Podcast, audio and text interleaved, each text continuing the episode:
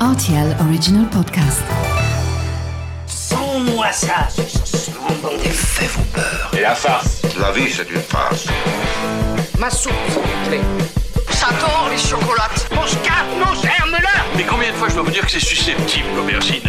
Tous les produits sont là,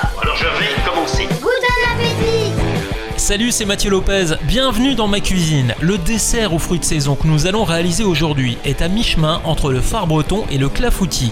Voici la recette de la flognarde aux poires. Pour réaliser ce dessert pour 4 personnes, vous aurez besoin de 8 poires Williams mûres et sucrées, un demi-litre de lait, 120 g de farine, 120 g de sucre, 50 g de beurre fondu, 4 œufs, une cuillère à soupe de miel, une cuillère à soupe de rhum et une gousse de vanille. Commencez par peler vos poires puis vous les coupez en tranches d'un centimètre d'épaisseur pendant que votre four est en train de préchauffer à 170 degrés. Faites-les revenir dans une poêle avec 20 g de beurre fondu, 20 g de sucre également, pendant environ 5 minutes, le temps qu'elles soient bien caramélisées. Beurrez maintenant votre moule d'environ 25 cm de diamètre, puis dans un saladier, vous fouettez énergiquement les œufs, 100 g de sucre, le miel, la pulpe de vanille et vous ajoutez enfin une petite pincée de sel. Ajoutez progressivement 40 g de beurre en pommade, la farine en la tamisant au fur et à mesure, ainsi que le demi-litre de lait jusqu'à obtenir un mélange bien lisse.